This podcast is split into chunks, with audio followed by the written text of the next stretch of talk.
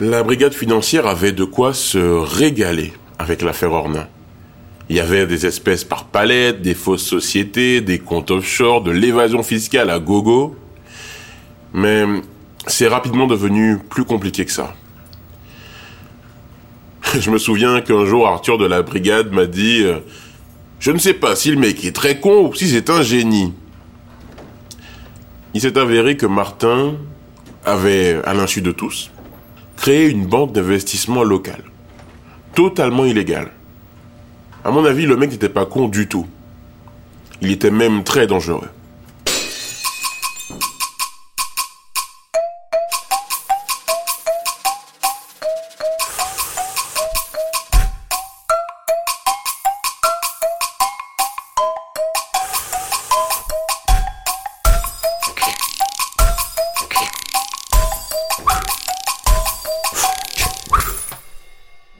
Bon, les affaires tournaient bien. Alors quand une population active arrive dans un endroit, il y a des besoins qui se font sentir. Tout à coup, il faut des lavomatiques, des plombiers, des garderies, des librairies, des dépanneurs informatiques. Et pour maximiser les profits, eh ben, j'ai commencé à anticiper tous les besoins. J'ai monté ma boîte de plomberie, d'immobilier, un cash converteur. Et je me souviens, je négociais même à un moment une licence McDo. À terme, je voulais arrêter de louer ou d'acheter des appartes pour les gars que je faisais venir, mais je voulais les construire, avoir des sociétés qui m'appartiendraient. Grâce à tous mes contrats, je les forçais à travailler les uns pour les autres et à s'aider les uns les autres. Oui, bah, c'est vrai que c'est dégueulasse pour la concurrence et oui, c'est une privation de liberté. Mais j'ai envie de dire, who cares? Ça marche Bon, vous me parlez de société offshore, la belle affaire. Je me souviens très bien quand j'ai monté ma première société offshore. C'était un mardi. C'était un mardi même soir et c'était en juin. Ça faisait deux ans et demi que j'étais à Ornain. J'étais avec un père et son fils, Akram, et. Et je me souviens plus. Le fils, c'était un ingénieur. Et je les avais pris pour monter une petite boîte d'électricité. Et euh, je maintenais de l'électroménager. Ils avaient déjà des commandes, mais pas de numéro de sirette pour faire des factures. Habituellement, j'aurais dit on s'en fout, mettez-en info. Mais les petits villages d'à côté les sollicitaient. Et comme on est le soir, impossible de créer une boîte. Vous avez déjà créé une boîte en France? Alors je vous explique. Vous devez remplir un formulaire auprès de la chambre de commerce de votre région. Ça s'appelle chambre de commerce pour faire style euh, c'est gouvernemental, mais en vrai c'est une SA, comme les autres. Et une SA d'enfoiré qui fait son bise en revendant vos données au site internet qui peuvent ensuite arnaquer d'autres personnes. Une SA d'enfoiré qui traite tes formulaires en un mois. Mais qui peut le faire en une semaine si tu payes un supplément? C'est ça l'entreprise en France. Bon, j'étais en train de m'énerver tout seul et je tape créer une société sur Google. Le premier lien, c'est pour créer une société offshore. Un pack, 50 euros, tout compris. Livré dans les 10 minutes avec compte bancaire associé et même des cartes de visite. On pouvait choisir Dubaï, Singapour, Hong Kong.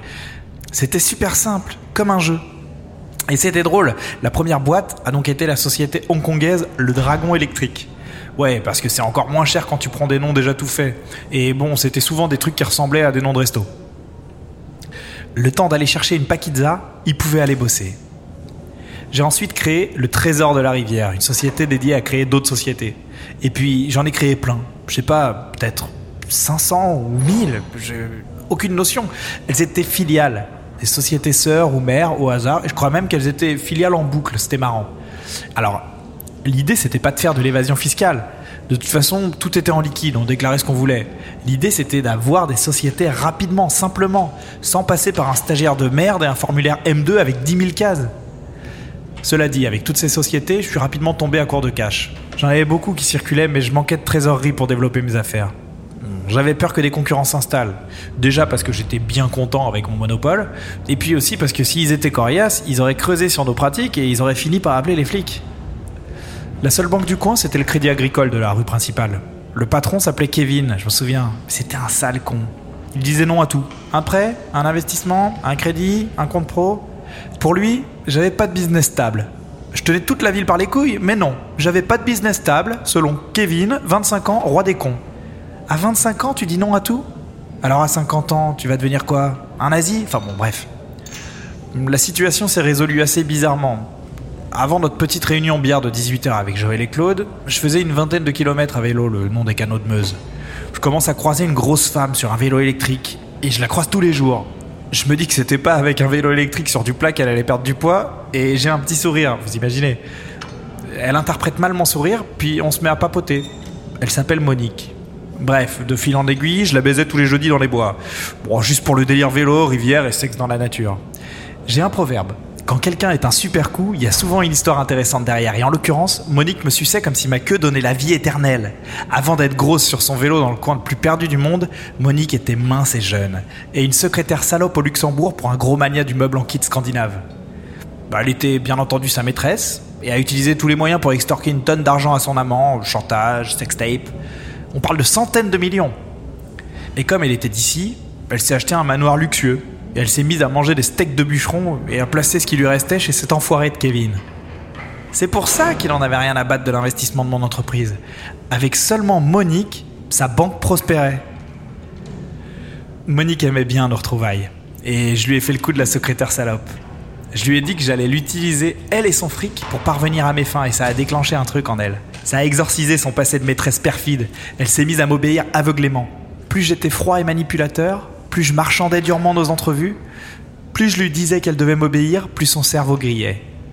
À chacun son kink, pas vrai? J'aurais dû lui demander un gros chèque, mais je suis du genre à apprendre à pêcher plutôt qu'à recevoir du poisson. Et surtout, c'était une erreur. Le jour où je recevrais son chèque, notre relation de domination s'inverserait, et ça casserait le pouvoir que j'avais sur elle. Donc, on a fait un entretien, elle, Kevin et moi. Elle a dit à Kevin Tu prêtes de l'argent à Martin ou je retire mes comptes? Ça a été très vite. Kevin s'est mis à chialer devant nous, genre euh, un torrent de larmes. On savait pas comment réagir, on était même triste pour lui. Et euh, entre deux sanglots, Kevin nous dit que sa direction a aucun investissement sur la Meuse, pas d'exception. Kevin n'était donc pas un sale con. C'était ses patrons, les sales. Monique a quand même retiré son fric. Kevin a été viré pour faute lourde. On a ouvert un magasin de prêteurs sur gage et c'était lui qui le gérait. C'était un faux magasin. Si vous aviez besoin de 10 000 euros, par exemple, vous veniez avec un objet débile, disons, euh, je sais pas, une lampe torche, et on vous prêtait 10 000 euros contre cet objet. Et évidemment, vous remboursiez 12 000 euros l'année qui suit. Le cash était apporté par Monique et elle récupérait sa part. Et la garantie de remboursement, eh ben, on s'arrangeait. J'avais des papiers d'identité, après tout. Vous pouvez pas me filouter. Et c'est là-dessus que les affaires ont repris. Et fort. Vous voyez, finalement, je suis pas du genre à accepter le poisson ou même d'apprendre à pêcher. Mon truc à moi, c'était de monter des élevages.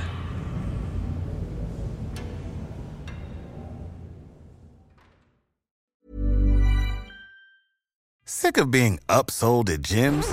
My guy, you're currently a base member. For $90 more, I can upgrade you to our Shred membership. For 130 more, you'll be a Swole member. And for just $300 more, you'll reach Sweat Platinum. At Planet Fitness, you'll get energy without the upsell. Never pushy, always free fitness training and equipment for every workout. It's fitness that fits your budget. Join Planet Fitness for just $1 down and $10 a month. Cancel anytime. Deal ends Friday, May 10th. See Home Club for details.